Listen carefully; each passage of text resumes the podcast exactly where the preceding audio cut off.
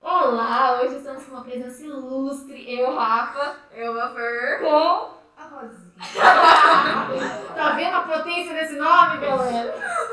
Você quer se apresentar? Se apresente. Bom, você me conhece? É alguém que não me conhece? Né? Vai levar bronca, Olha, né? eu conhecer, né? Mas eu acho muito legal estar aqui com vocês. Sabe por quê? Porque vocês podem ver na. Independente, é a coordenadora? É a coordenadora. Mas é a oportunidade também que eu tenho para falar um pouquinho de mim. Exatamente. No seu lado, aquilo que eu aquilo que eu penso, aquilo que eu acredito.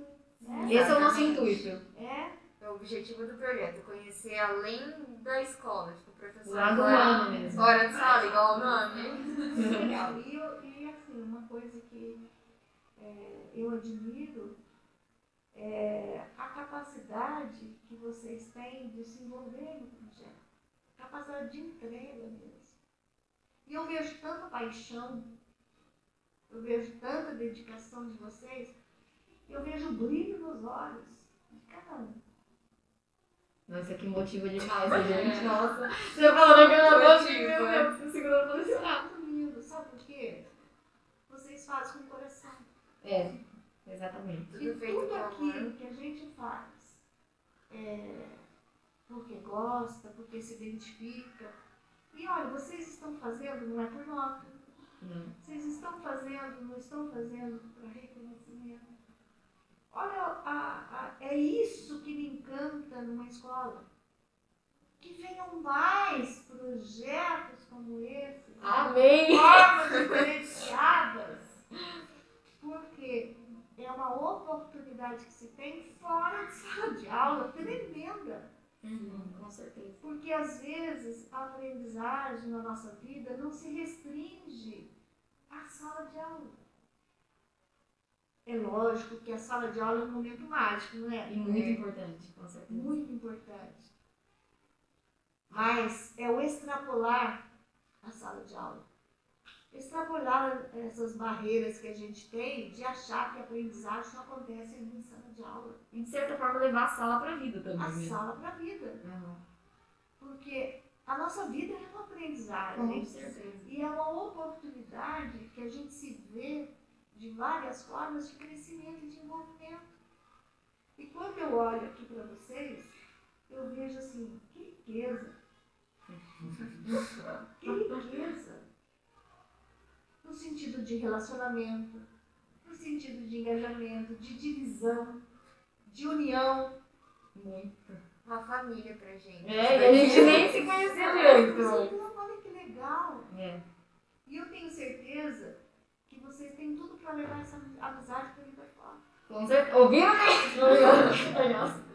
Porque quantas né, amizades duradouras surgem em situações como essa de identificação Sim, coisa. Não, mas assim, ó, posso falar, isso também é muito fruto do incentivo que vocês dão, assim, porque ó, esse projeto, apesar de a gente ter acatado a ideia com todo amor e carinho e dedicação, não foi ideia nossa, né?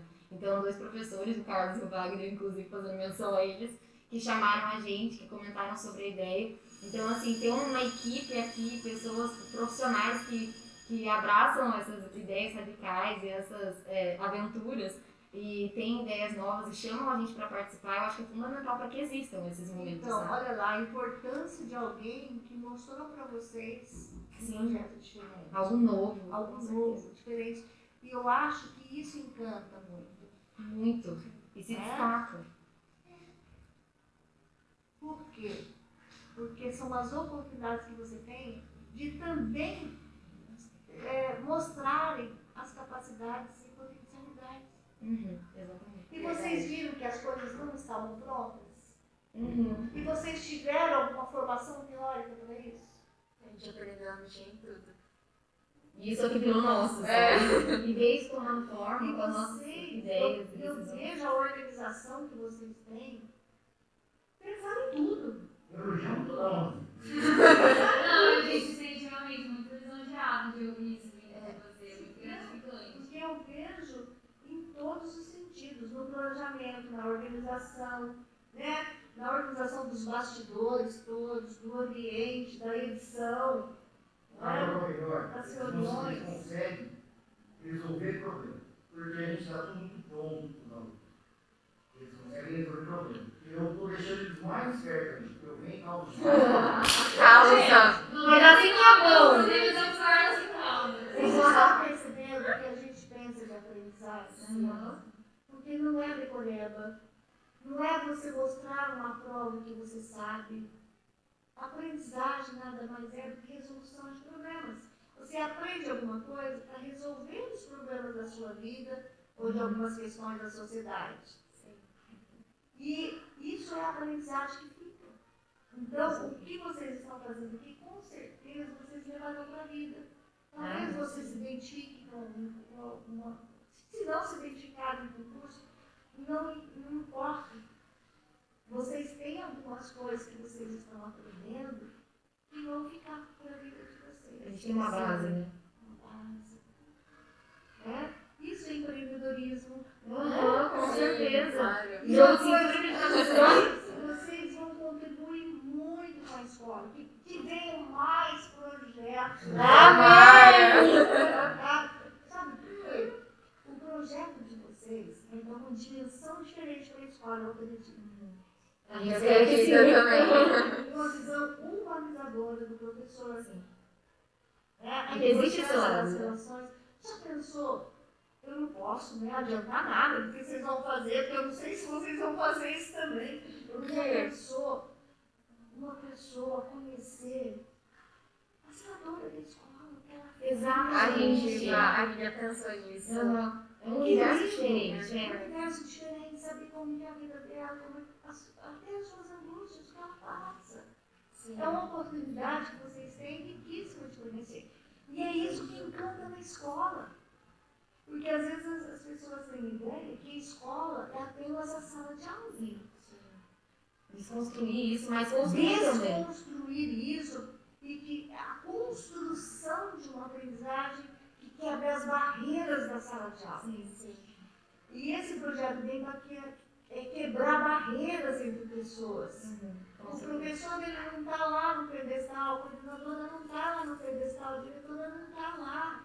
Nós somos todos iguais. Porque nós estamos em lugares diferentes construindo alguma Com coisa. responsabilidades diferentes. Responsabilidades diferentes, ações diferentes, Mas com a mesma humanidade. né? mas com a mesma habilidade, com o mesmo objetivo. E uma coisa assim que me incomoda é quando algumas pessoas enxergam a coordenação como uma coisa separada, como uma coisa assim Inacessível. inacessível, dita normas, só para ditar normas. Entendeu? Tanto que eu detesto normas, gente. Isso pode ser usado contra você. Deixa eu explicar.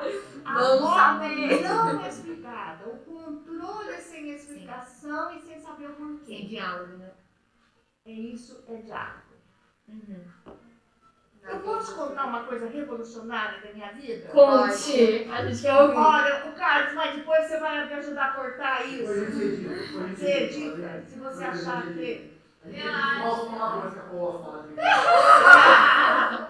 Olha pra mim, não fala você. Mas, gente, eu tive um irmão que foi preso político. Tá? E naquela época aparecia nos jornais, primeira capa, né? Foragido, né? Posso falar isso? Pode. Vai, Pode. É é história. Impor- Inclusive um momento importante.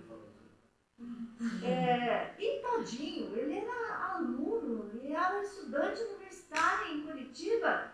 E lá tinha um movimento estudantil para a libertação que se chamava MEL. Tá? Movimento Estudantil para a Libertação. É, inclusive tem uma história que o Fidel Castro naquela época apareceu lá e ia fazer uma reunião com os alunos. Aí ele falou assim, não, eu não vou fazer reunião com esses burgueses, não, deixa eu ir. Os burgueses estavam os alunos todos esperando. É, bom, isso eu não sei, é história, ele conta. Agora, Deixa Uau, eu terceira. lá, não sei, mas tem tudo pra. Né? Aí existia uns panfletos, entendeu? De conscientização das pessoas. Né? E a Google aqui, você sabe o que ela fez? Mostrei pra todo mundo, eu levei pra escola, fui chamada na direção, quase fui expulsa.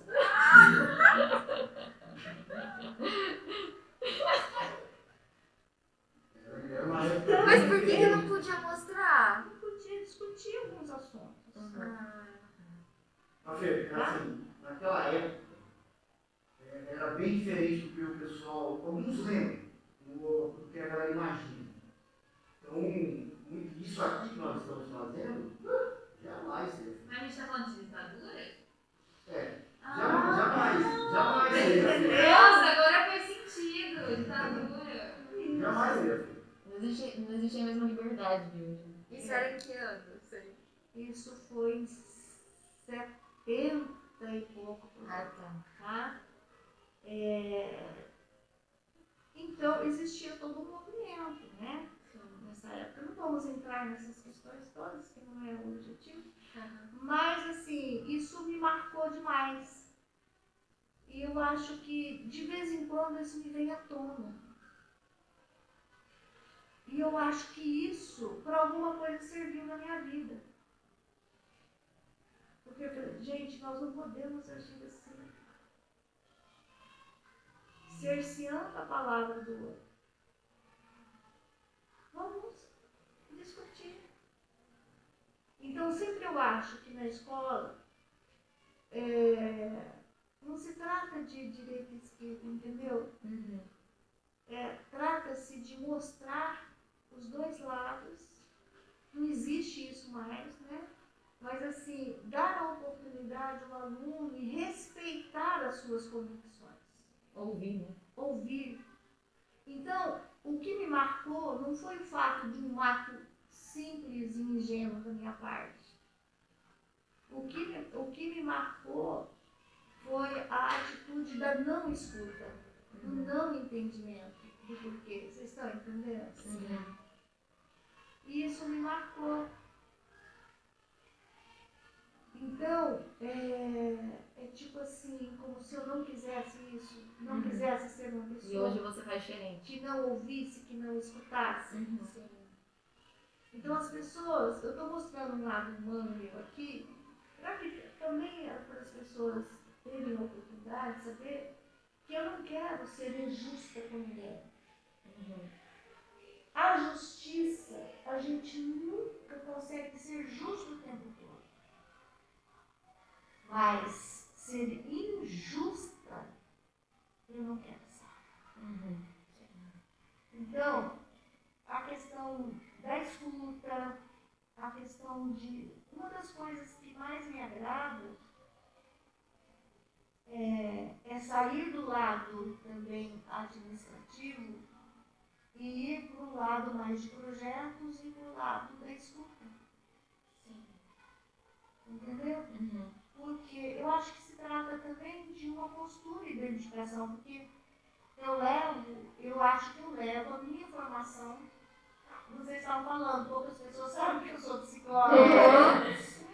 né? Acho que as, as pessoas, é, talvez eu use esse espaço aqui até para dizer isso, para me mostrar um se vocês me permitem. Esse é o nosso intuito. Pode mostrar à vontade. Porque o, o me incomoda as pessoas acharem que eu que fico atrás de uma mesa, fico com Uhum. papéis e fico dando ordens. Uhum. Entendeu? Essa, é, essa, esse é um trabalho que eu não quero. Uhum. Existe um lado organizacional, administrativo, que é Que precisa. importante, que precisa. Existe um lado de olhar o professor, da formação do professor, existe um lado de se olhar todo um trabalho pedagógico que tem que ser feito para a qualidade do trabalho. Uhum. Tá? É, mas muitas vezes as pessoas têm esse olhar técnico que a coordenação faz, mas não esse olhar mais de chegar junto, de entender, de Uhum. conversar, de dialogar, né? E eu acho muito importante você falar isso, assim, que vocês colocam todos os lugares para entender todas as realidades e trazer isso para o administrativo. Que eu acho que é algo que faz um diferencial gigante, sabe?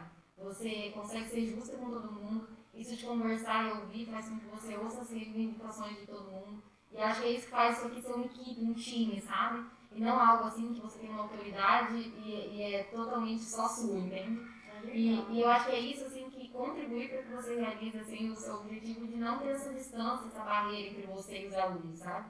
Eu acho que tira essa ideia de medo, ou de você ser uma pessoa inacessível, que não podemos conversar, que não podemos pedir alguma coisa, sabe? E então assim, eu acho isso muito importante, na verdade esse é o nosso intuito, sabe? Mostrar um lado Mostrar seu. Porque as, é, vocês percebem isso, mas talvez algumas pessoas não Sim, com percebam. certeza. Até porque às vezes tem aquela imagem, aquele medo, existe aquele medo de figura de autoridade que, Com certeza. que me colocam no lugar, né?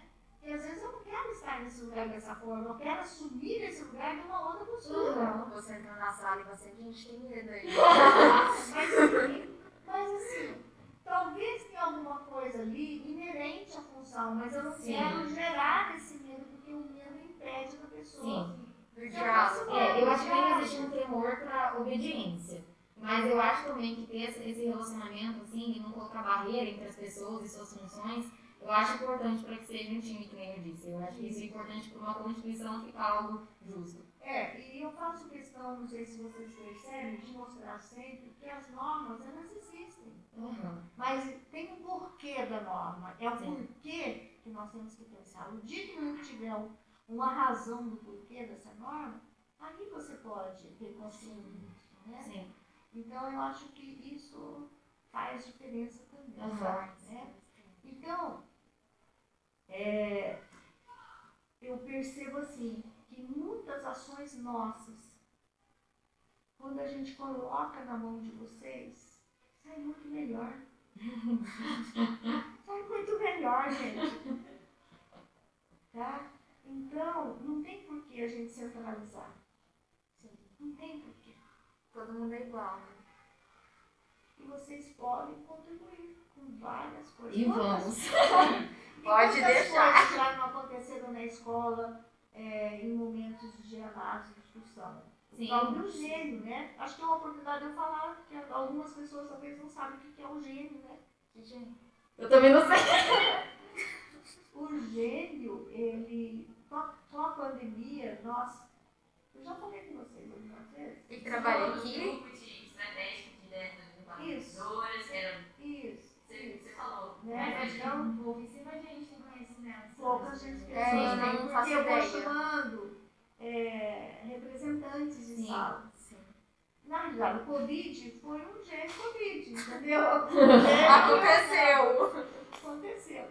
Na verdade, assim, como é que surgiu o gênio? O gênio surgiu de um grupo de alunos, quando eu estava na coordenação do cursinho, né, Soccer.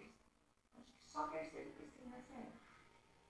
É, onde os alunos, onde eles participaram comigo de análise de como es- está a escola. Tá? Então, como é que a escola está, como é que ela poderia estar, é? Uhum. e de sugestões de melhoria. Então, com isso, nós fizemos algumas mudanças, como a biblioteca, ampliada até as nove, as tutorias surgiram Uhum. também dessa discussão. Foram eles que tiveram essa ideia? Ah, mas ideias, eu tô- Nós tínhamos um formato de, de tutoria, mas não nesse formato. Uhum. Né? A biblioteca ficando aberta até as nove. também. Mas isso moldando porque as pessoas precisam é muito interessante. Porque na realidade o que nós fazemos tem que ser para vocês. Sim. para nós. Tem que atingir um objetivo. Uhum. Se for para o aluno estudar mais, para desenvolver mais, para se sentir mais feliz na escola, por que que nós não vamos fazer? Verdade. Assim, mas eu acho que, diferente de outros colégios que eu já estive, essa coordenação, ela ouve muito mais, é muito mais aberta, o colégio é muito mais aberto aos alunos a, a trazerem novas ideias, abraça muito mais os projetos. Então, eu, pelo menos, não tenho essa visão de como uma coisa Não. da medo, bom, de você pode isso. falar. Você percebe essa diferença? Eu percebo. É uma coisa que eu vivo biológica no oitavo ano, eu percebi bastante esse tipo foi uma coisa que me ajudou muito a desenvolver, porque eu gosto, sempre gostei muito de me engajar na escola e foi uma coisa que assim, fez gostoso, que gostoso isso, Thalita. E aí que eles deram o nome, que era a inicial do nome de cada um. O Muito legal. E aí que eles deram, olha, os nomes de cada um, inicial do nome de cada um. Nossa, que E aí surgiu a palavra gênio, que é grupo Mentira. estratégico para novas ideias e objetivos. Nossa, Nossa. calhou certinho. Calhou certinho. E aí ficou. Então, ele, ele não é um grupo permanente. Ele pode mudar, porque na realidade a ideia é também passar para outras Deixar pessoas legado, também, assim. Uhum. né? Não fechar. Então, é, esse ano que nós fizemos foi aliar com o Comitê Covid na questão de escuta, de mobilização, Uhum, de sugestões. E assim, eu, eu ouvindo de vocês também o quanto é diferente quando a gente trabalha de uma forma mais de conscientização. Uhum. Porque não é imposição. Sim. Gente, é, eu não, não quero que vocês achem isso que é pedantismo, mas eu acho isso como uma possibilidade de se pensar na escola. É, antigamente a gente trabalhava-se muito com suspensão, com advertência. Vocês veem isso no ensino médio? Não. Existe isso? é tudo no diálogo. Não existe. Então a gente não precisa trabalhar cerceando o encontro. Uhum. Você consegue muito mais num contato, numa conversa, dialogando. Eu não estou aqui para resolver os problemas de conflito entre alunos, e sim mediar para que eles achem a solução dos seus problemas. Uhum. Vocês entendem a diferença? Sim, com certeza. E entendemos também o resultado, porque é diferente. Isso é psicologia escolar. Sabiam disso? Você atuou na sua área. É, tá vendo? Viu, deixa, deixa eu te perguntar, você falou de que- quebrar normas e tal, e eu acho também que eu vejo que sua história é bem autêntica, né? Porque você se formou em psicologia, mas antes disso você fez outra coisa, e eu queria saber, assim, como foi tomar essas decisões e, e o que você acha, assim, que essa autenticidade, essa coisa, assim, de fugir dessa ideia de profissão ser algo definitivo e Eu inflexível, vivi muito isso. né? Eu posso dizer isso para vocês, gente, que não tenham medo. Isso, se vocês optarem pelo curso, vocês podem ir, não é migrar outro curso, mas é saber olhar as oportunidades e saber reconhecer dentro de vocês as suas afinidades e por onde a vida vai te levando, pelas suas experiências e pelas oportunidades que surgem. Gente, eu parti para sociologia até o último ano. Aí depois eu fui para ciência biológica no vertente mais de biomédica. Ah, eu vou para psicologia. Foi perda? Não. Tudo isso trouxe para minha vida uma bagagem que eu não abro mão. Então, às vezes, as pessoas olham isso como erro. Não foi erro. Aprendizado foi. agregando coisas para minha vida. Então, hoje você pode se formar num, curso e aquele curso te dá base para outro e outro. É o caminho você vai isso. Então, a minha formação humana, uma formação biológica, só não tive de exatas. Desculpa, mas não dá. né? É, mas é, tudo isso é bagagem para a vida da gente. Então a gente vai agregando, vai trazendo isso para a vida da gente. Né? É, então, até chegar na escola, passei por um percurso também de passar para a clínica, de aulas na universidade, né? É, e me encontrei na escola, eu me encontro na escola. Porque a escola tem uma possibilidade enorme de projetos que a gente pode fazer, que às vezes na clínica é uma pessoa. Agora, imagina o universo numa escola, que imensidão que se tem de projetos que se pode fazer para o desenvolvimento de pessoas. Isso que vocês estão fazendo aqui entra num projeto de desenvolvimento. Com certeza. Você falou que sociologia você nunca teve vontade de dar aula de sociologia, porque lida com bastante pessoas também. É, na realidade, é, eu deixei no último ano, não terminei. Você não terminou? Não, não tive Ah, tá. vontade de terminar porque eu não queria, eu não via perspectiva da minha vida no momento. Mas o que eu queria era o estudar, Ah, entendi. Sim. entendeu? Sim. Então eu não tinha essa, essa pretensão, eu queria fazer o que eu gostava, Uhum. entendeu? No momento sem a pretensão de, entendeu? Que fazer o que gosta, Fazer né? o que é. Viu? E uma, uma pergunta meio padrão, assim, já que você tá falando de, de estudar. Como era você aluna? Olha, eu, eu gostava sim de estudar. A gente percebe, né? Eu gostava de estudar. Inclusive uma coisa que eu sempre digo. Eu quero. Resultado. Não. Não. Eu trabalho com resultado. Ela trabalha com o processo. É, com aprendizado. Processo. Eu acho. Uma, uma coisa eu disse, eu sempre digo isso. Engraçado, né? Eu não falei isso, mas você chega. Sabe que é uma coisa que eu sempre digo? Não me peçam resultados. Eu só posso oferecer trabalho.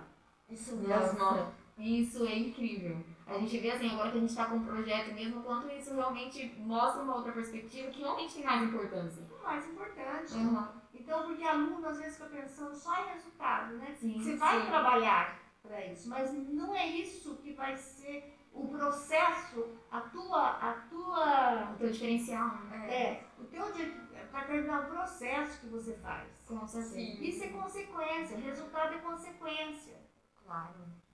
Porque se você trabalha só com resultado, você vai entrar em competição, você vai entrar em estresse, você vai entrar em ansiedade. Muito. Gente, é tudo aquilo que eu não quero, que eu não Sim. aguento. E às vezes eu acho que falta um jogo de cintura, por exemplo, que a gente está tendo no projeto. Algo assim um pouco mais social, um pouco mais real, sabe? Que sai dos livros, que sai de uma sala, entende?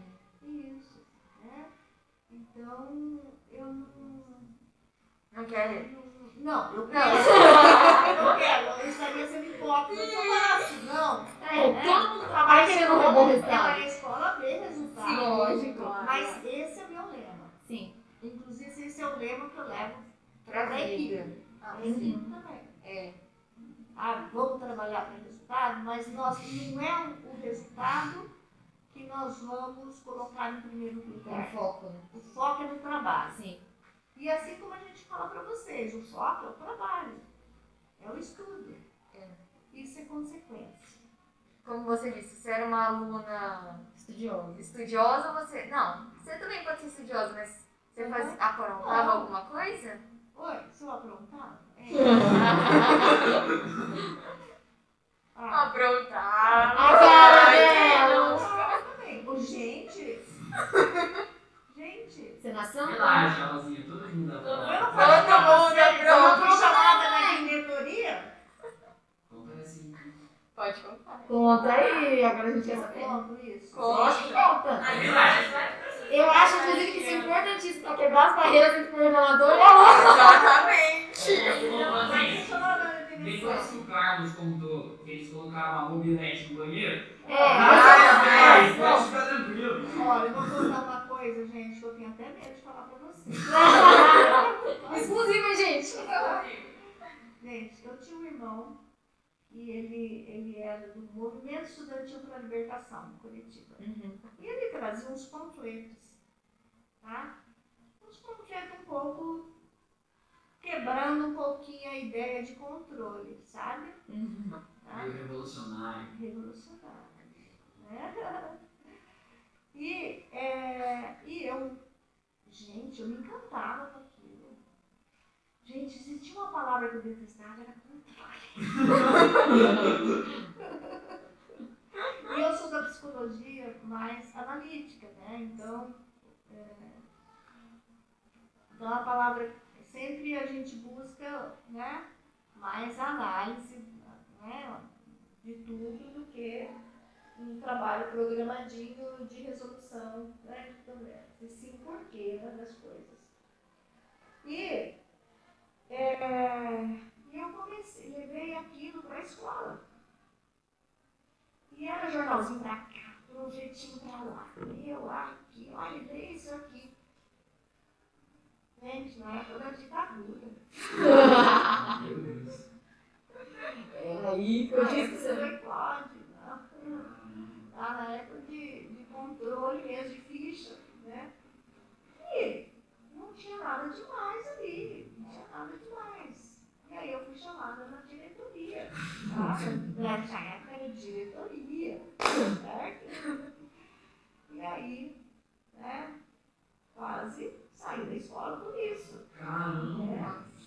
Então, é uma passagem da minha vida. E aí, isso para mim ficou como, gente,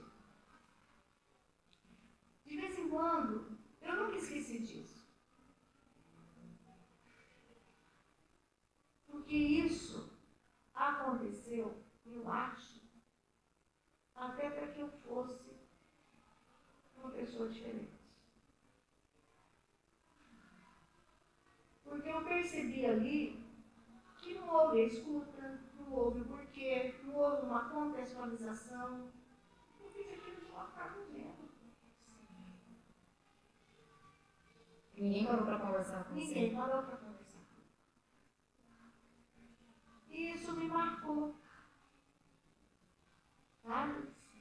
Para que eu pudesse agir de uma forma diferente. Acho que é por isso que eu busco sempre Igual você falou. né, Diálogo. diálogo, a escuta. Mas o duro é que muitas vezes as pessoas te colocam no lugar e acham que é, e te enquadram num modelo que acham que é aquilo. E não se aproximam para ver que não é. Vocês estão entendendo? Uhum. o que eu Eu tô me identifico com querendo o que você tá falando. É. Porque às Eu me vezes você, lado. Ah, você é rotulada. Sim. Pra caramba. pelo simples fato de você estar numa posição que às vezes as pessoas olham e acham que é uma posição de autoridade. E olha, eu assim, do outro lado, eu acho que eu já fiz muito isso com as pessoas, assim. Não, não, não sei, eu sou sincera. E assim, por, não sei, medo, as pessoas não me parecerem inacessíveis, pessoas muito diferentes de mim, e aí aquilo me soava assustador, sabe? Como eu me portaria ali, as pessoas iriam gostar de mim, sabe? E quebrar essas barreiras, esses padrões, ou até essa imagem, talvez até distorcida que eu tenho daquela pessoa, me fez, fez com que eu me surpreendesse muito com as pessoas, assim, muito mesmo. E encontrar pessoas com uma uma moral incrível, com um caráter incrível, que eu não da- dei oportunidades antes, entendeu? Então eu acho que isso é muito importante, assim, pros dois lados, sabe? Dois lados. Você tocou numa coisa interessante. Eu vou citar mais duas situações. Sim, tá. Pode citar. Eu estava na faculdade, terminando psicologia, uma professora virou para mim e, e eu, e eu não tinha tanta desenvoltura para falar. E ela falou assim, como você vai ser psicóloga? Como é que você vai ser psicóloga? Como é que você nunca vai poder dar uma aula? Gente, aquilo lá me travou. E aí, eu tive que passar por cima disso. E eu tive que provar, e foi bom porque eu provei pra mim. Gente, eu começo a falar, não paro. Eu Assim que a gente gosta, segura, é. Porque depois eu vou do- dando aula de psicologia nas universidades, aula de pós que às vezes duram quatro horas. Nossa. Então, para você ver como a fala de um professor também é importante E marcante. e marcante. Muito marcante. E agora vamos falar de uma situação que aconteceu com uma aluna. Eu isso já faz tempo, ninguém vai lembrar. Não vou me comprometer. Não vou me comprometer. Mas também fala da importância de um professor. Um aluno, ele sempre dormia na aula. Olha lá, ó, a produção rindo. Já sabe o que significa. Nem com a câmera aberta, imagina. Eu não consigo. Também não. E aí, eu não sei por que, eu lembrei disso agora. Gente, eu não programei nada. A gente também não, vai também não. Nem pauta Tem o fez. seu coração pra falar, fala. Tá. Aí depois vocês fazem os cortes que vocês acharem. Eu acho. Aí um professor chegou pra mim, Rosinha, conversa com esse aluno. Conversa com ele. Aí eu o chamei para conversar.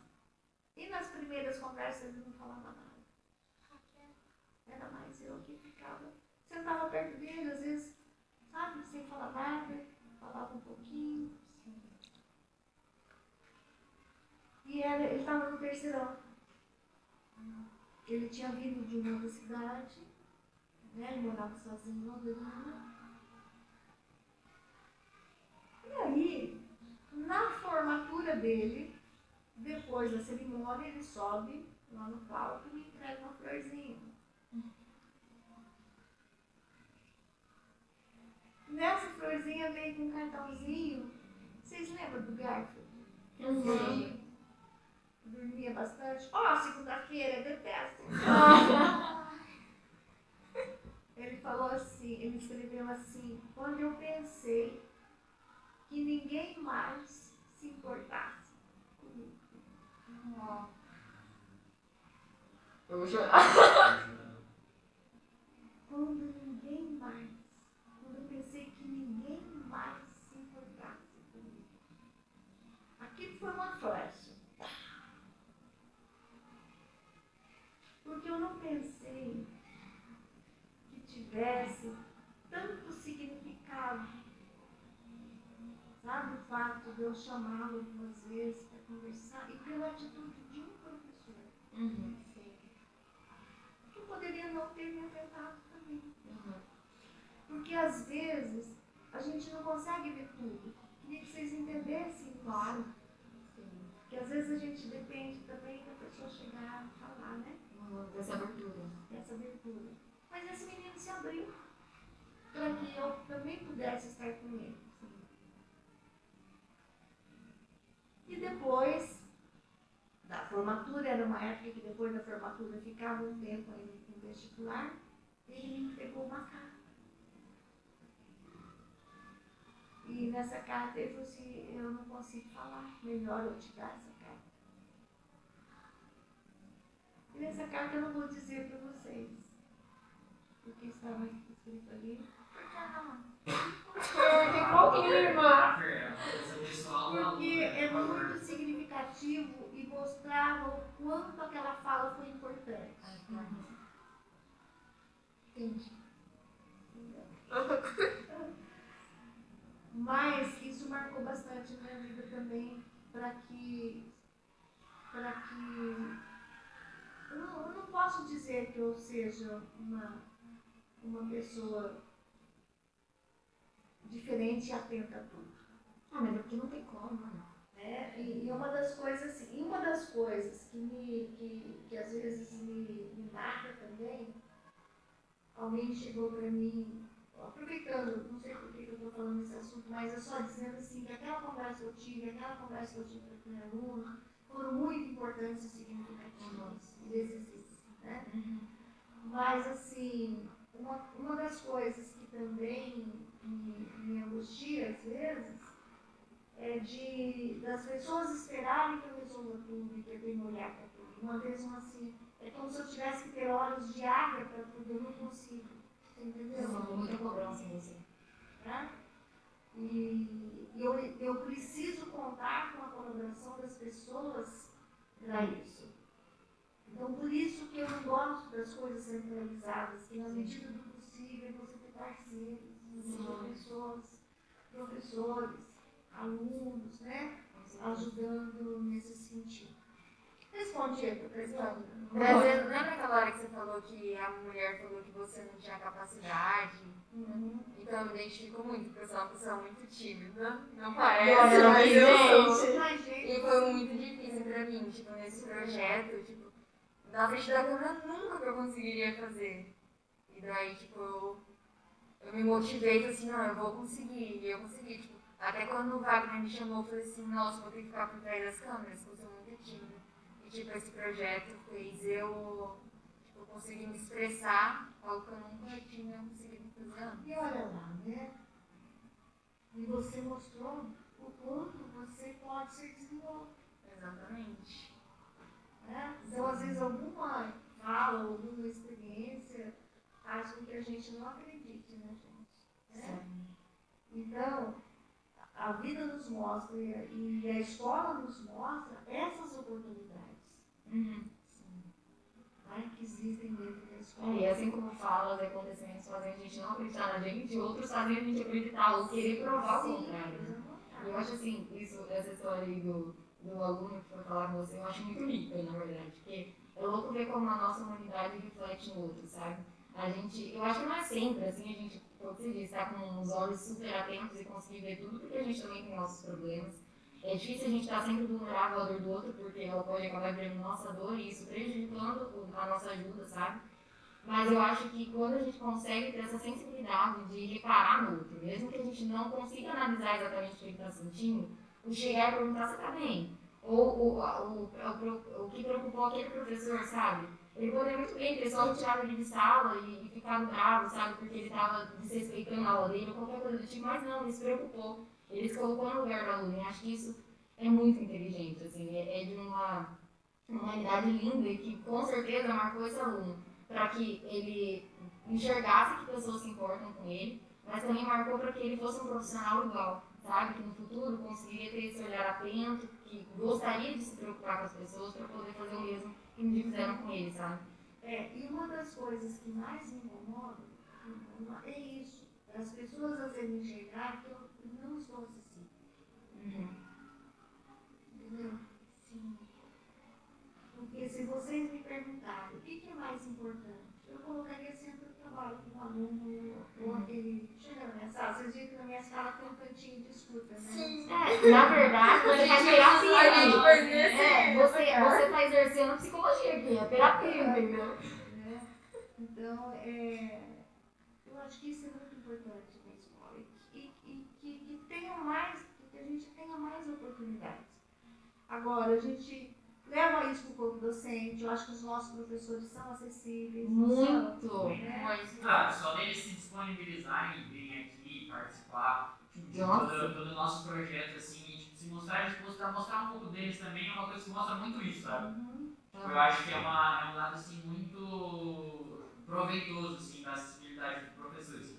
Porque, pô, teve, perdendo a conta já, tipo, das pessoas que a gente conversou pra fazer um convite, e ficaram, tipo, super felizes, assim, lisonjeados, assim, é uma coisa que, tipo, E se empolgaram alegra- tanto quanto a Aham, gente. alegra muito a gente, não só como, como integrante do projeto, mas alegra a gente como aluno também. Com certeza. Tipo, de ver que os professores estão com a gente, sabe? E estamos entre esses tipos de profissionais, sabe? o Caio ficou super feliz, porque ele sempre é, quis ter uma conversa.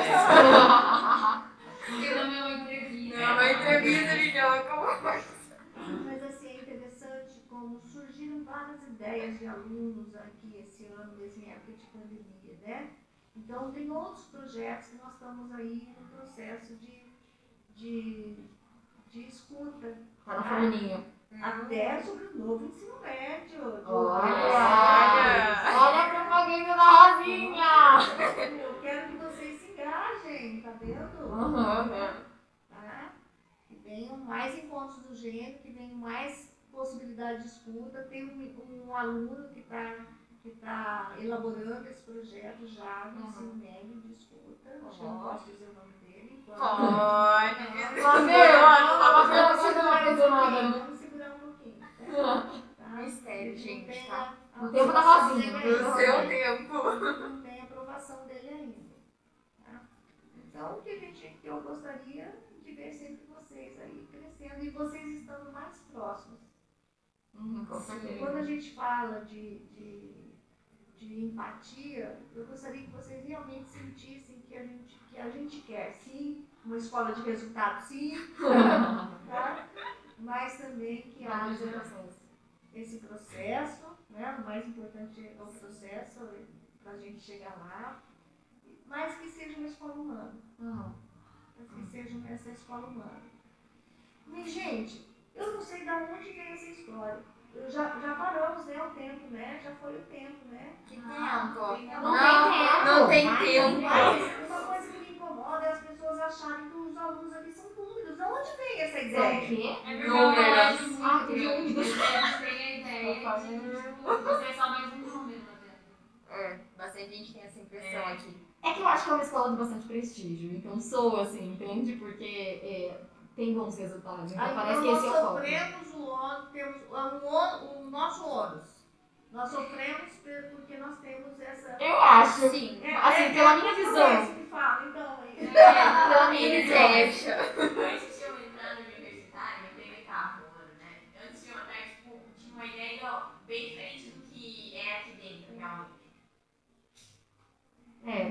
Eu, é, eu tinha, tipo, a de que fosse ser um colégio que só focasse exclusivamente é, nos resultados, que não fosse ter, tipo, uma parte humana, assim, tipo, eu sentia que eu estaria perdendo por isso, por um lado, mas não foi assim quando eu cheguei aqui, foi totalmente diferente do que eu achei que seria, porque eu acho que, pelo fato de ser um colégio que tem bons resultados, as pessoas criam esse olhar, tipo, que se espalha, e aí fala, não, porque no universitário, tipo, as pessoas são chatas, as pessoas são nome, tipo, é, só tem gente metida, o colégio só olha para o resultado, mas não é isso. Quando você está aqui dentro, você, você desconstrói essa imagem que, que você t- tinha. Mas é tipo, a, tipo, Contrate a Thalita pra garota propaganda. Não, eu tô propaganda universitária. Não, mas E isso é uma verdade. coisa que a gente tava, que a gente até falou agora há pouco, foi dessa questão de vulnerabilidade dos professores, que, que, que realmente a gente não é só um número aqui dentro. Porque principalmente nesse cenário pós-pandemia, volta de aula presencial, a gente, muitos de nós, eu acredito que a maioria das pessoas, saiu meio fragilizado desse tempo de pandemia, desse tempo de quarentena, 100% de quarentena que a gente ficou. Então, ver essa sensibilidade dos professores, principalmente nesse momento crítico, faz muita diferença para um aluno hoje em dia. Se sentir compreendido, né? Bem entendi. E como passa. os professores fizeram a diferença no período que a gente estava em casa. Porque tinha alguns professores que tipo, você ficar feliz de ter a aula deles. Que tipo, a aula deles faz diferença no seu dia. E isso é muito impactante. E foi muito difícil, especialmente para mim, porque eu não estava em sala de aula com vocês. Eu estava distante. Era o professor que tinha contato com vocês né, no online. Né? Eu não podia entrar para não atrapalhar o tempo de aula, que era, era curto. curto, 30 minutos. Sim. E se contar os cinco iniciais e os cinco finais, né? Então, é, foi muito difícil para mim também. Esse contato, é, esse, não contato na pandemia, né? Nossa, você ficou quase um ano sem falar com Quase. eles. É, quase um É quando a gente, quando a gente Falava sobre você conheceu a gente, né? Não, Ah, a gente teve É, teve é, fases de aula. Interação foi interação. o professor tinha um contato com Sim, com certeza. E eu não tinha pensado nisso. né? E mesmo assim você tinha que administrar. administrar, administrar né, a questão dos professores, vocês. E, mas assim, o que, o que também nos salvou foram aquelas rodas de conversa, mesmo que fosse com poucos alunos, Aham. né? Com os titulares. aí, e também das. é, Teve um fato marcante com, aluno, com os alunos do terceirão, que, que eu parei, que nós paramos para ouvi-los né, em relação ao que eles estavam sentindo, e que, que foi decisiva aquelas duas, foram decisivas aquelas, aquelas duas rodas de conversa com eles, e nós fizemos uma série de alterações a pedido deles. E aquilo ali foi muito significativo. E o quanto foi enriquecedor ouvir dos alunos agora, o quanto aquilo foi importante. E o quanto aquilo significou para que se transformasse em aprovação para eles. Sim. Né? Então, essa flexibilidade que, que nós tivemos também na pandemia, que nós tivemos que mudar várias vezes, vocês lembram? Aham. Né?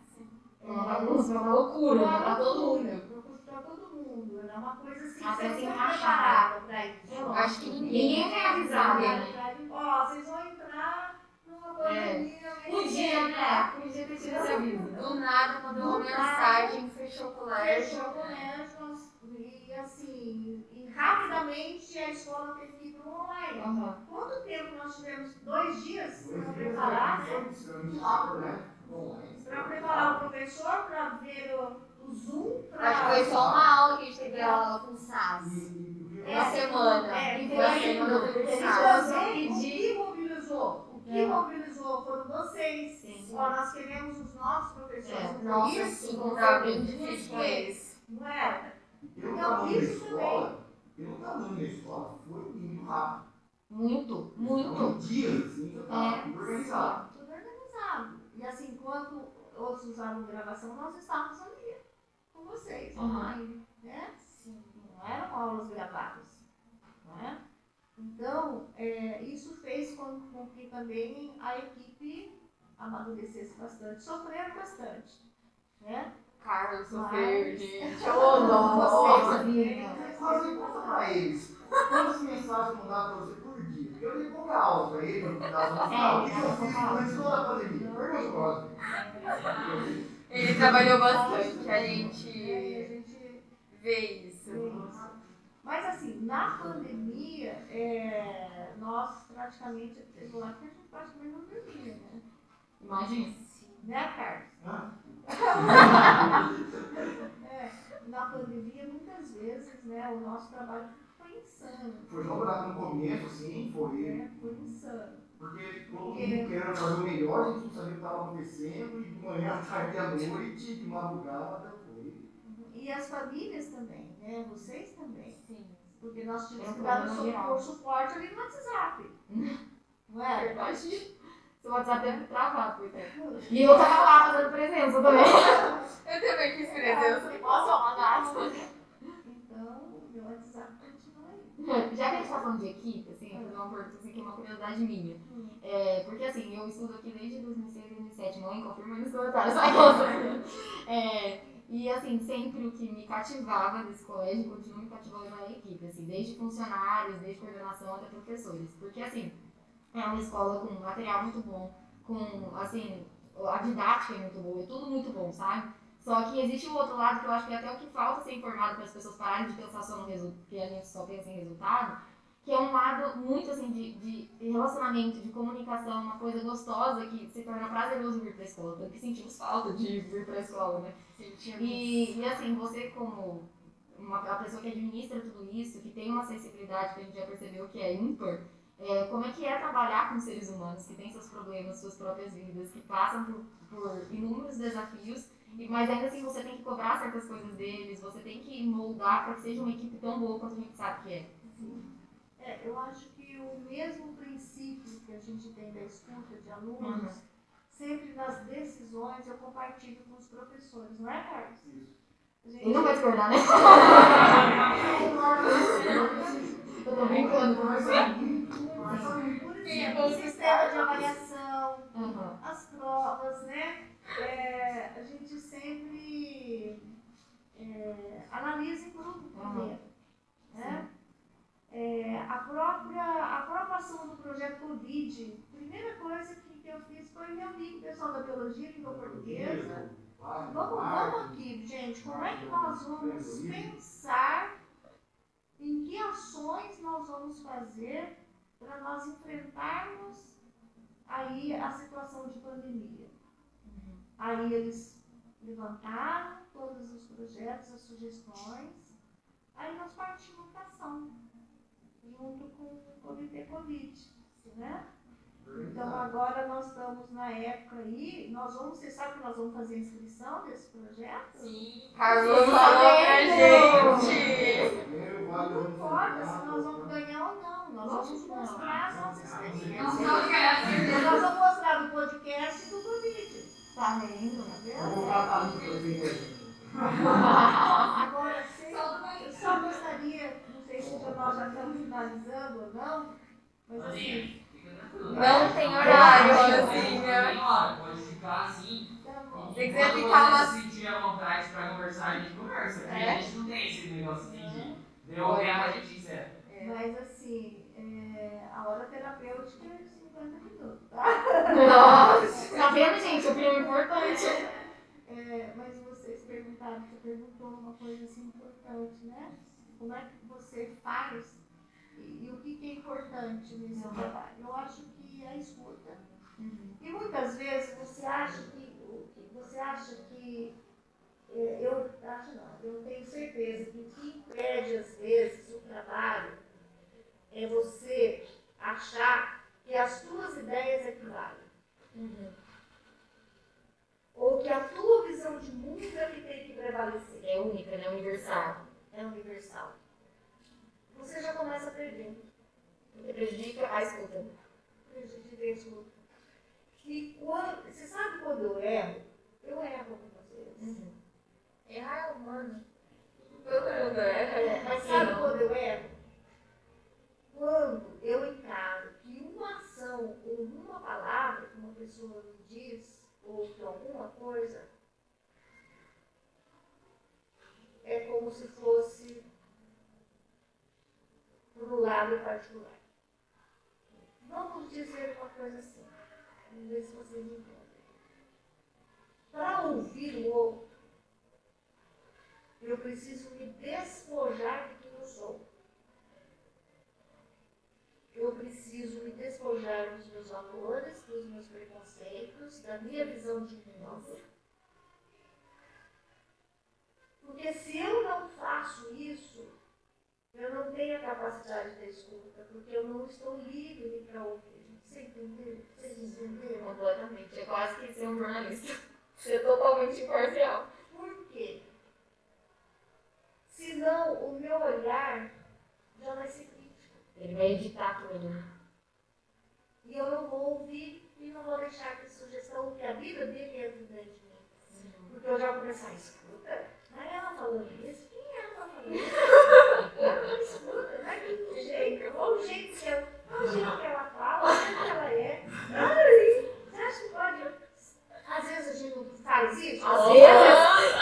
Às vezes, quase sempre. Então, o teu olhar, às vezes, se tiver com preconceito, com estereótipos, você não consegue ouvir, você não consegue, às vezes, nem tirar uma boa ideia, que é uma boa ideia. É, abafa de uma vez, corta de uma vez. Certeza. E eu não consigo o crescimento de ninguém assim. Esse é um princípio da psicologia e da clínica. A gente fala do, do, de, de uma atenção flutuante. Entendeu? Aquela atenção que você tem para perceber que significa que você tem que se esvaziar. Porque antes de atender, você tem que se esvaziar. É, esponja cheia não consegue absorver mais nada. Tem que respeitar. E respeitar o outro e saber ouvir o outro. E essa é uma postura clínica que eu, que eu levo para a minha vida e para a minha atuação profissional aqui dentro. E quando eu erro, é quando eu passo por cima disso. É como se um aluno, por exemplo, fizesse uma arte, ou fizesse alguma coisa, fosse grosso comigo, e se eu, eu trouxesse um lado particular. Ao invés de entender, mas por quê? Vocês entenderam? Aham, com certeza. Porque quando você coloca ali o passional, tipo assim, eu, onde é isso? Você tem que se esvaziar do seu ego, esvaziar de você, senão você não vai, não vai conseguir fazer nada. E essa mesma coisa que a gente faz com a equipe. Né? Sim. De dar voz, de ouvir, de construir juntos. Não é muito gostoso você construir uma coisa junto com os outros, com vocês, alunos? Imagina a possibilidade que existe dentro dessa escola, gente. Se nós nos unirmos, alunos, professores, coordenação, direção, sem esse- essa trava nos olhos de que eu mando, você obedece, Essa equipe nossa, tipo, a gente tem que ouvir muito outro. Tipo, aqui todo mundo dá sua opinião e a gente entra em um consenso. Todo mundo tá Às aberto. vezes demora, tipo, Às vezes demora, meia-noite. demora. Mas a gente sempre procura ouvir o lado do outro, o que, o outro tá pensando. É, E du- eu- duas semanas atrás a gente teve talvez essa reunião mais extensa. A gente ficou das sete à A gente ficou meia-noite. quatro horas e meia, entendeu? Pra discutir sobre um tópico. É. Então, e vocês devem ter se percebido nessas reuniões todo esse movimento. Sim. Um por vez falava sua opinião e por quê. Tinha fila pra falar. Tinha fila pra falar. E no final a gente chegou à conclusão que a gente precisava conversar mais. Olha a gente se queimando, que lindo. Não, mas assim, eu acho que isso de separar o profissional do pessoal, às vezes, e de se despir mesmo de todos os seus conceitos, tal, pra ouvir o outro, é muito, por exemplo, daquela história do, do garoto, assim, que o professor fez. Ele podia ter levado pro lado pessoal, falando assim, nossa, ele não gosta da aula, ele tá me desrespeitando, que horror, vou mandar ele embora, não sei o quê. Mas não, ele foi lá e falou assim, nossa, tá dormindo, não sei o que, vou mandar a vozinha conversar com ele, sabe? É um tipo de. É, eu acho que é um tipo de sensibilidade, mas é preciso se despir mesmo de certas coisas pra conseguir enxergar. E aí, Rosinha, eu percebo que você tem um lado muito que trabalha, escuta e isso parece muito de você mesmo. É, você sabe dizer mais ou menos quando começou esse seu desejo de sempre querer escutar e querer ajudar o próximo? Olha, eu acho que isso também tem a ver com a minha história. Tá? Mas assim, eu lembro que quando eu me formei em psicologia, eu vou contar uma coisa para vocês. O estar dentro da escola, para mim, é, foi estranho. Porque eu me vi como um sinal sendo, parecia um sinal de fábrica. Como assim? Sabe aquelas sirenes assim? Hora de entrar, hora de sair, Entendo. hora de. Tudo re- Meio bem regrado, robotizado, é, robotizado. robotizado. Então, é, isso me marcou demais porque é, foi um choque. Entendeu? E, ao mesmo tempo, eu tive que passar por vários processos dentro da escola para ser a Rosinha.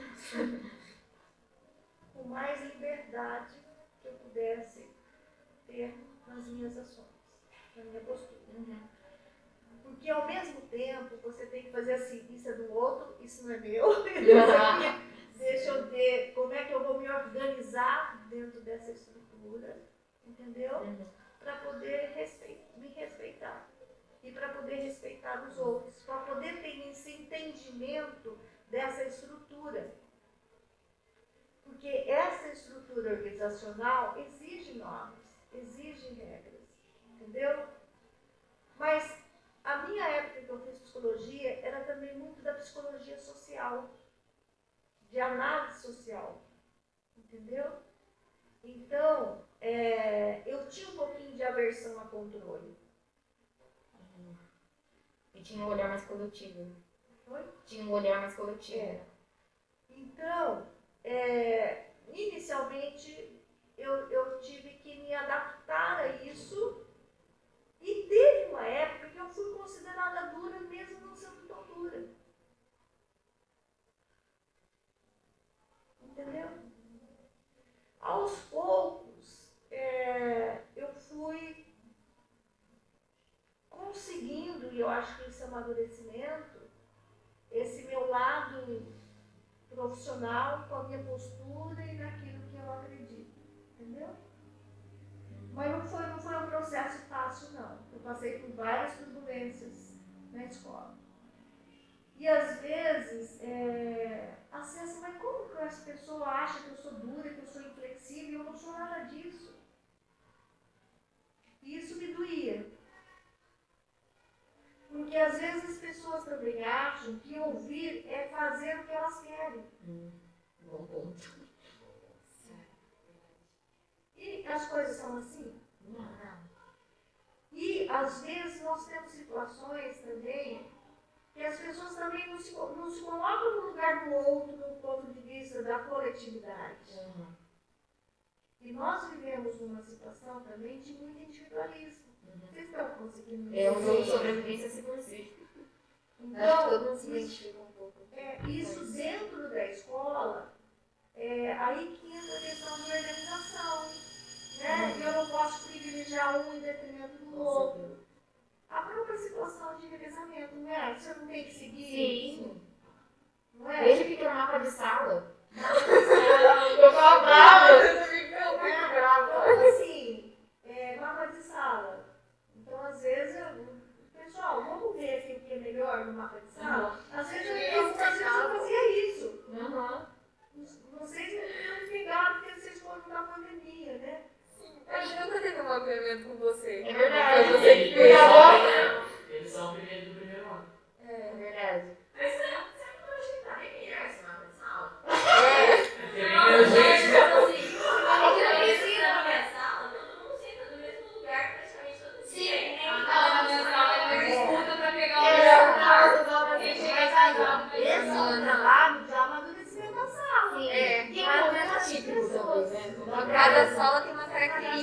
Né? Então, na realidade, poderia ser um trabalho que vocês poderiam fazer. Mas, pode ser, pode chegar nesse ponto, eu já fiz com algumas salas. De mapeamento?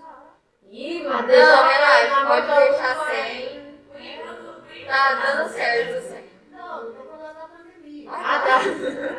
Já assim, alguns alunos, né, algumas salas se organizarem, mas aí tem que ter muito bom senso, critério, saber, ó, eu não posso sentar aqui porque aqui pode dar problema. Ah, Imparcialidade, né? Tipo assim, eles não falam meu amiguinho. Tudo isso tem que fazer parte. Aham. Sim. Mandinha, eu queria te fazer uma pergunta que, tipo, tá dentro desse tempo que você estava falando sobre ser coordenador e tudo mais, mas, tipo, isso é uma que eu queria ter perguntado isso antes, mas, é, como que foi pra você chegar a uma posição de coordenadora, tipo, como foi o processo profissional pra você virar uma coordenadora, porque eu não tenho, tipo, ideia nenhuma, tipo, do, do que você, tipo, você chegou aqui no colégio, não, vou ser coordenadora, Não, eu imagino que não é assim, né? Mas, tipo, como foi, tipo, a caminhada até você se tornar, tipo, uma coordenadora e, tipo, na posição que você se encontra hoje? É uma história longa. É uma vida. É uma vida. Bom, eu falei da minha formação para vocês. É, na realidade, eu, quando eu fazia psicologia, é porque eu passei por um processo de perda familiar e tudo mais, eu vivi fazendo psicologia e trabalhando à noite, na secretaria do colégio. Daqui. Isso em que ano, mais ou menos? Quando eu fui para coordenação foi em 83, 84. Nossa, tá aqui faz tempo. Antes, É disso eu não desde trabalhava. 83. É. Então, olha lá. Vocês, ó, mas gente, eu não me acho velha não, viu? E não é. Não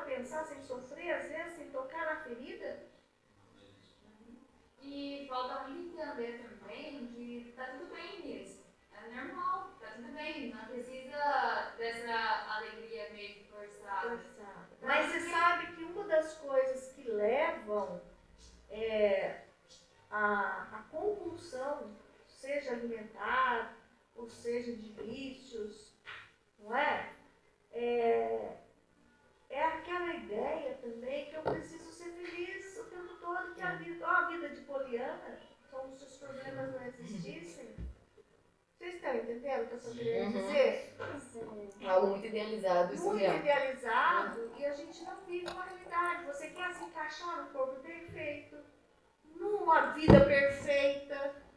Que não existe. Aí a idealização. E quando eu idealizo, eu estou sempre em busca dessa idealização e eu nunca me satisfaço. Então é lógico que você tem sonhos, tem objetivos, mas é, que tá rolando. Não, não tem nada tempo, pode falar aí. Tá aí.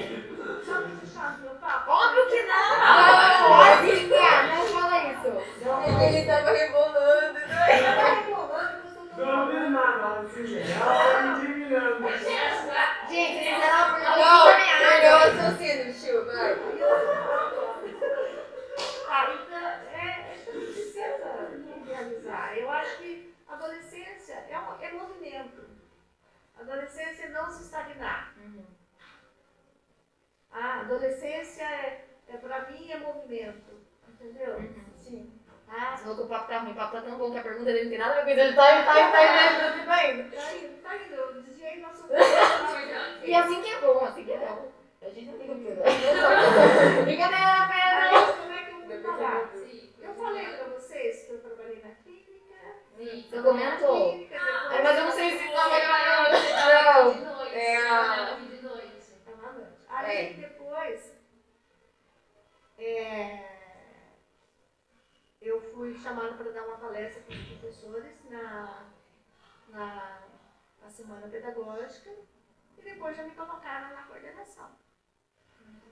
Entendeu? Aí foi toda uma trajetória de coordenação, de orientação, de psicólogo escolar, de, de coordenar Como que foi sua primeira tipo, sensação? Você chegou e falou assim, nossa, hoje eu sou coordenadora, hoje eu tenho mais responsabilidade, entendeu?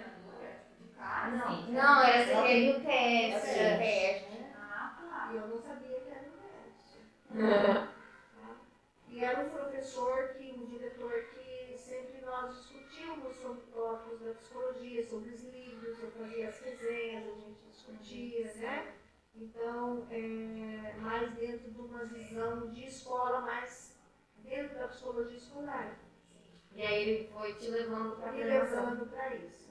E como foi a sensação, a primeira sensação? Então, a primeira sensação que eu tive foi de que realmente era um mundo muito diferente daquele que eu estava vivendo na faculdade. Entendeu? Então, aquela questão do suar, do sinal, para mim era significativo de que era um, um uma formação diferente daquela que eu estava vivendo. E eu me senti um pouco fora no começo, até poder dar uma cara diferente para a coordenação, até eu chegar nesse ponto de bem-estar. Entendeu? Porque você, existem formas diferentes de, de, de administrar, de coordenar. Porque você vive como você queria? Tem que chegar nesse ponto de maturidade. E uma das coisas que incomodam né, é esses- essa questão das pessoas acharem que eu sou muito rígida, que eu não sei de onde me tiram isso. Nesse Eu acho que é do seu cargo, né? É cargo. É, ou de achar que eu estou distante. Uhum. Às vezes eu eu só consigo saber as coisas se os alunos me falam. Eu não consigo, às vezes. Adivinhar, meu. adivinhar. Então, eu gostaria realmente de que houvesse essa proximidade, que as pessoas soubessem né, da minha disponibilidade em ajudar, da minha vontade dessa escola é, ter cada vez mais de qualidade naquilo que depender de mim, desse estudo ser cada vez mais de qualidade para vocês, de ter projetos para fazer com que vocês alcancem os sonhos de vocês.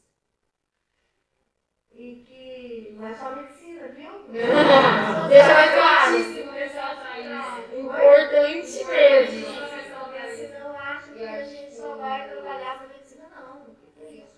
É, às vezes eu, eu ouço isso também, mas a escola só pensa em medicina? Ah, eu achei que muito isso. Então, é, deixa eu te falar. Isso Uma coisa que rola é mesmo. assim, tipo, que o universitário só se preocupa com quem faz medicina. Eu acho que é uma consequência. É, as pessoas que é perfil que tem na escola é um perfil mais de medicineiro. Porém, você. Prepara bem, assim, Isso. A preparação que tipo, o colégio dá pra gente, é ela permite a gente passar nos cursos mais concorridos. É querendo ou não, bom, é. medicina é um curso muito visado, né? Mas mais visado. Assim como número de aprovados. Sim, não é? é, eu também acho Não, isso. não, não, não, eu, falem pra mim. Essa não é a escola que vocês visualizam, né? Não. É corrido, precisa de dedicação, É corrido, mas tem todo um outro lado pra Mas fazer. tem um caminho a ser percorrido. Sim. Agora, as coisas são fáceis na vida da gente? Não. Não.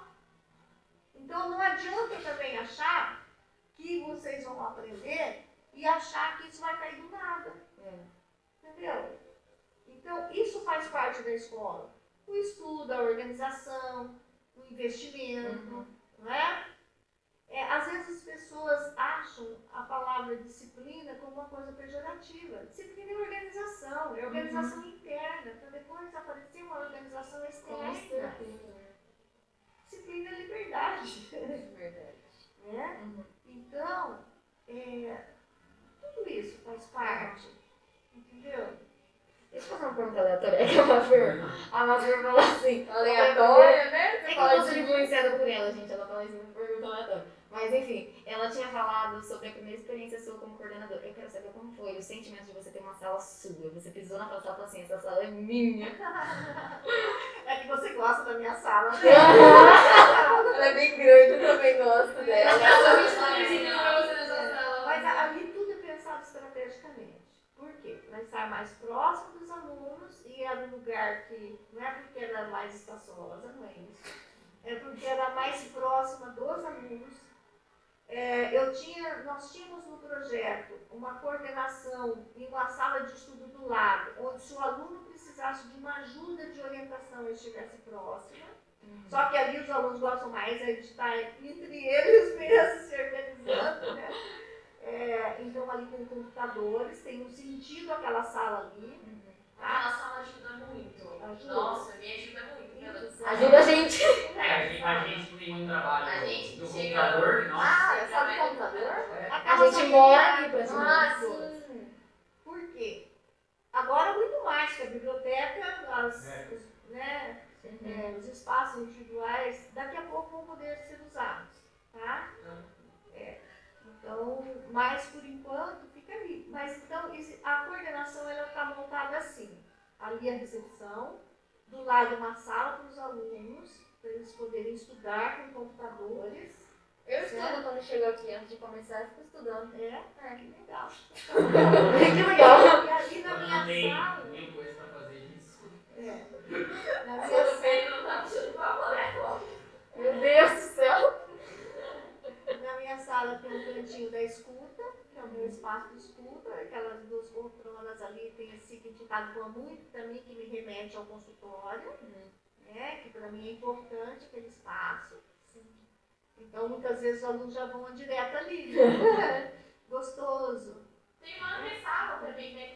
Tem uma antessala ali, mas aquela antessala é pouco usada, né? Que é mais assim para pais ou alunos que estão esperando.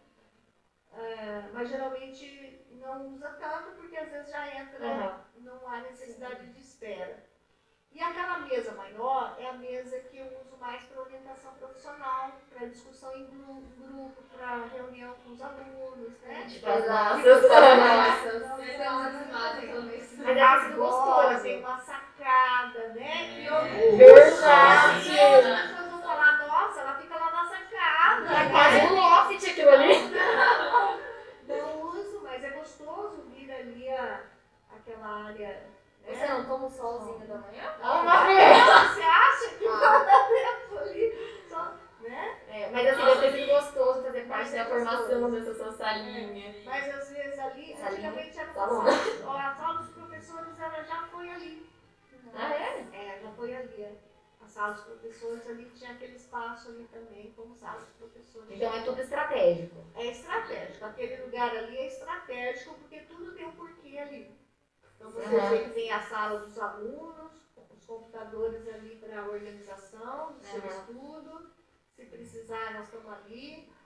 É, os titulares também usam bastante aquela sala, né? Também. A minha sala está dividida dessa forma também. É esse o objetivo. Rosinha, caminhando profissionalmente, que eu tô vendo que você tá cansada, você é muito ocupada. É. Mas assim, é, eu queria muito te perguntar assim, você falou sobre ser a Rosinha. O que é a Rosinha, seja a Rosinha de antigamente ou a Rosinha de hoje, é, tem de hobby, ou o que ela faz no tempo livre, ou o que ela fazia. E depois o porquê que seu nome é Rosinha. Ô, gente, é, eu vou contar um pouquinho da minha vida, né? É, assim, vocês não vão ficar chateados de eu falar uma coisa? Não. Não. Talvez me emocione, mas não é atenção, não. É, eu tive várias etapas na minha vida. É, continua? Não, Não, pode continuar. é, é, é só pra elas terem tipo, uma noção assim pra correr. Não é nada assim, tipo, a gente precisa não temos que pegar. É, eu não me casei, não sabem disso? Eu não sabia. Não Não, tem gente que não sabe. Tá? É, Eu fui noiva. Sério? Eu já ia casar. Posso contar isso? Pode, vai contar à vontade. Isso é todo frequente aqui, a maioria dos professores que vem aqui falam sobre como a gente conhecer as esposas. É. Pô, eu não vou falar de como, né? Elônia, pode continuar. Eu preciso. Só pra não não dá certo. Mas vocês sabem, gente, que isso é vencer também preconceitos e paradigmas. Isso eu tô falando sério. É, porque eu tive que tirar, e às vezes você tem que ter uma coragem muito grande para fazer isso. Para tirar uma Para tirar uma aliança do dedo com tudo pronto. né? Eu tive que ter uma coragem para dizer não muito maior do que dizer sim. Para dizer sim foi fácil. Para dizer não, eu tive que ser a Rosinha por inteiro.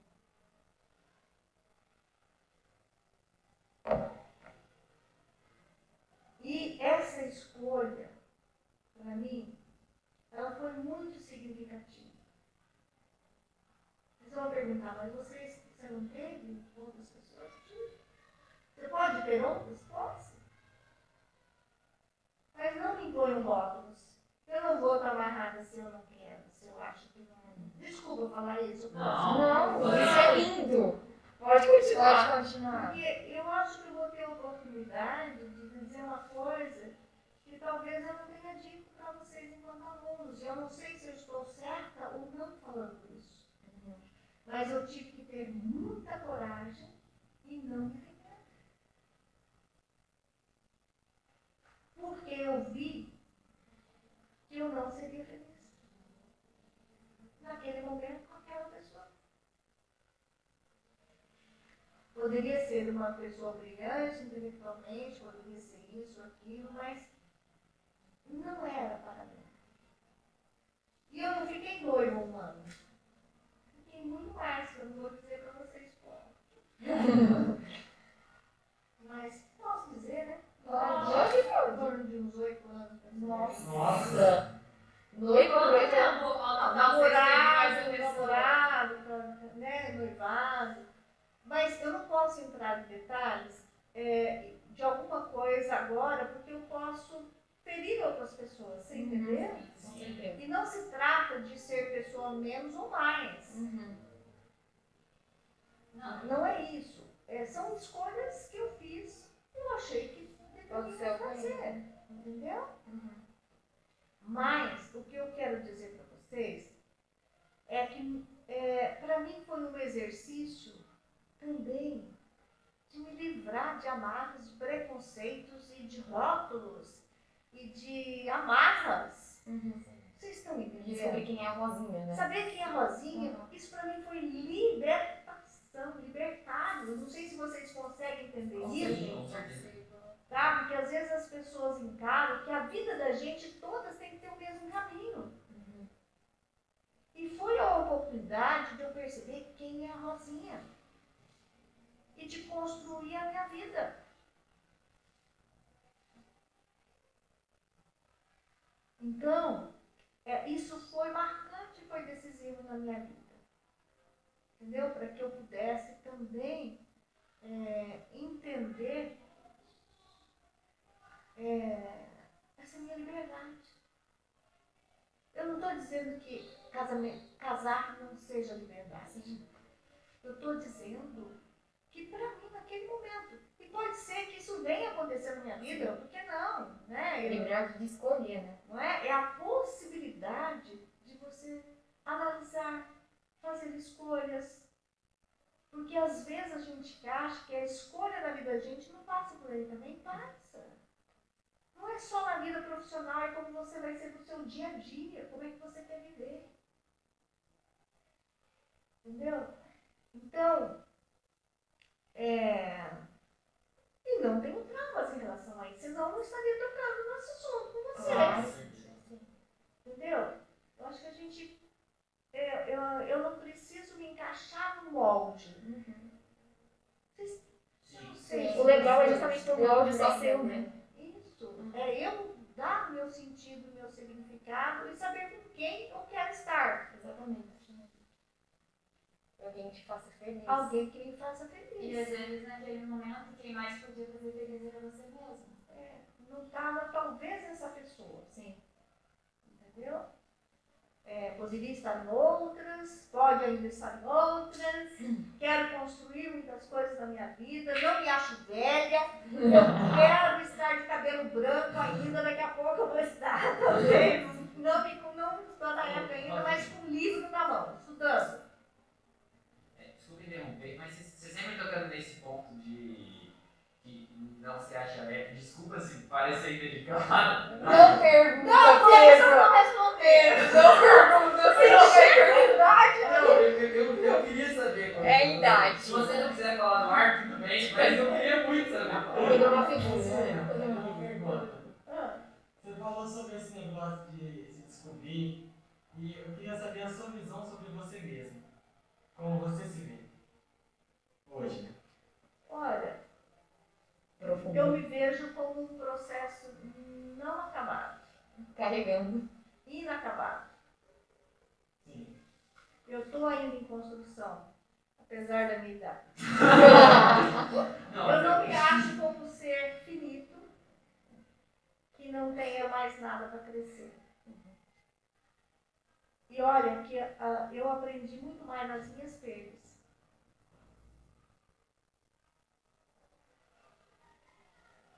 Respondido. E essa vozinha gosta de fazer E olha, o que eu gosto de fazer, gente, eu não paro de estudar.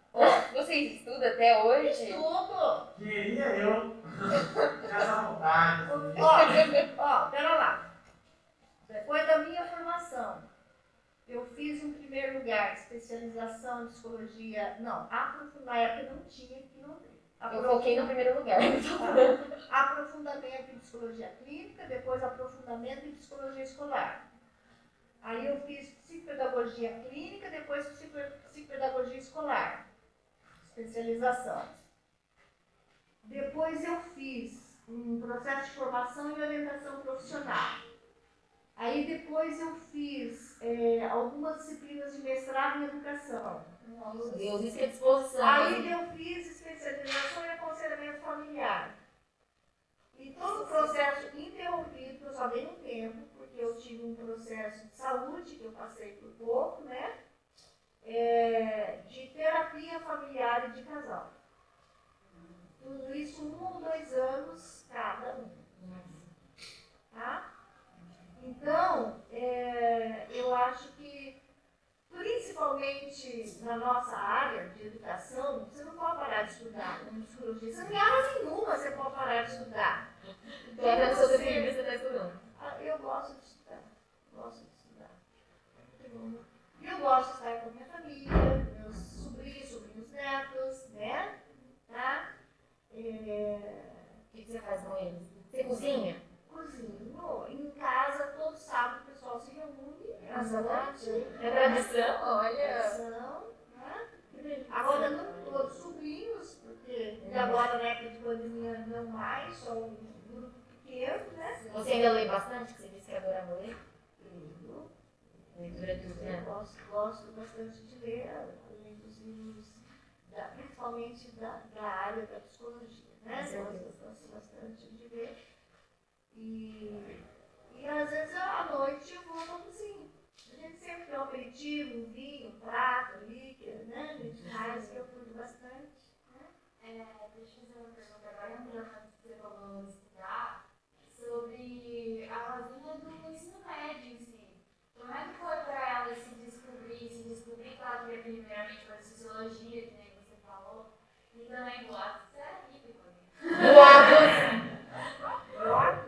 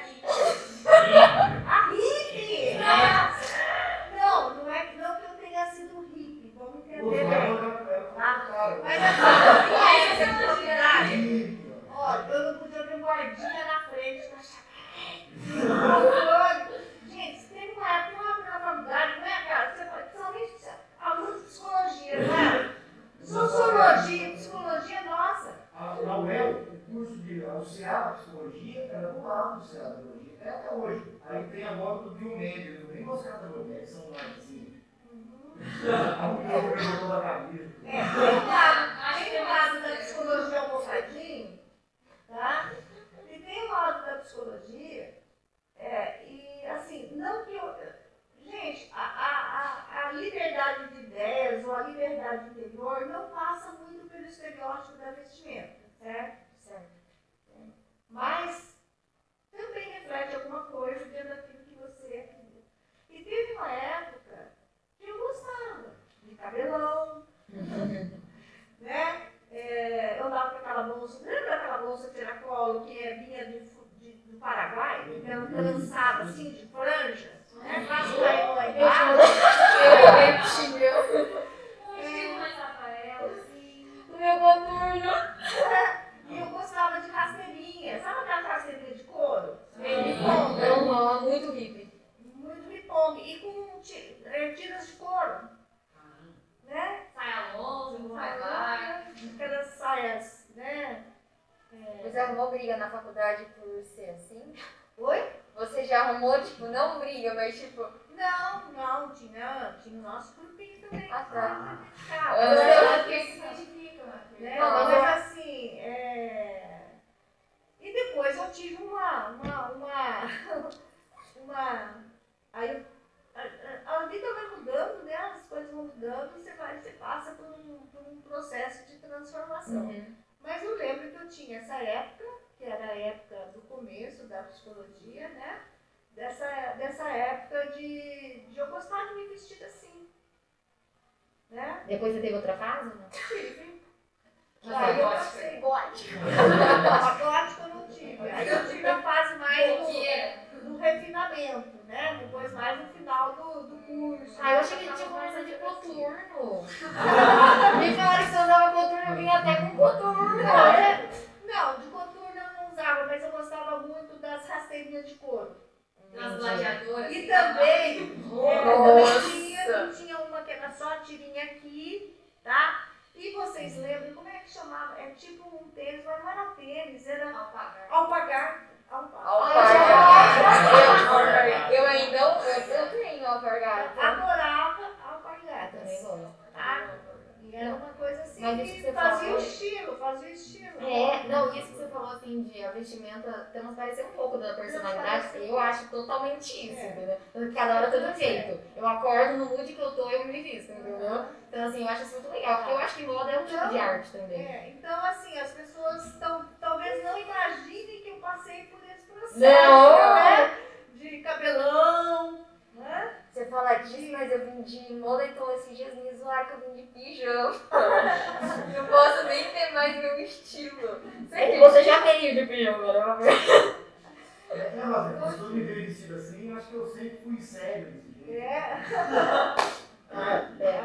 Agora, vocês conseguem tem imaginar desse lado? Será que as pessoas dizem? Com certeza. Não, eu, Eu Desse consigo. lado. Ah, sim. Depois que eu falei tudo da minha vida um pouquinho, não, tô encantada. É. vocês acham que eu, ref- é, eu reflito essa, essa mulher que foi isso? Aham. Totalmente autêntica, corajosa, sabe? Eu acho que diferente do que a gente tinha é, ideia, assim, é, do que a gente tinha em mente. De qualquer padrão que o seu cargo, assim, parece sabe? É, e uma coisa que me incomoda, esse padrãozinho, esse molde, essa caricatura que Uhum. tem que se ter das pessoas. Então estamos felizes de poder dar essa oportunidade de você quebrar essa caixinha. E, por favor, não tenha medo de mim, pode se aproximar. Tá bom. Tá? Não fala assim, eu não mordo. Não manda não. Viu? Então, quem tiver, deixa eu dar um recado, quem tiver e achar que eu sou isso, né? Por favor, A gente fala. Então, esse- essa é a finalização de todos os episódios. Assim, a gente pede pra dar um conselho, um recado, algo que você queira falar pra quem tá assistindo. Então, assim, ó, você já levou pra esse caminho, a gente não tinha te avisado. É. É tipo um legado que você quer deixar assim. Algo que você quer deixar registrado. Se você quer. Além de, claro, agradecer. Eu, eu quero deixar registrado o agradecimento a vocês. Ai, É. eu também queria falar isso. Oportunidade ímpar que vocês estão me dando. A gente, a gente concorda com a oportunidade pra gente também. tá? É, pela oportunidade de me mostrar um pouquinho, as pessoas me conhecerem um pouquinho, né? Sabendo que eu não sou esse bicho todo. né? Eu acho que eu já quebrei muito disso. Muito. E foi um processo de quebra mesmo, entendeu? Sabe aquele processo de formiguinha para destruir tudo isso? Ah, eu tive que passar por isso. Para a família, para aluno, e tem alguns que ainda me veem desse jeito. né? É, eu acho que não tenho medo de se aproximar de mim. Testem, deixa. É, dê esse voto de confiança se você acha isso também. Tá bom? E eu acho que procurem ser autênticos. Autênticos no sentido de se respeitarem. E de não se enquadrarem em modos estereótipos, mas de buscar a sua verdade. De buscar a sua identidade. Tá? E uma coisa que eu sempre digo, não esqueça Deus nesse processo. Com certeza. Ele é o. Obrigada, Rosinha. Nossa, incrível. Que honra. Muito obrigada, nossa. Obrigada, você.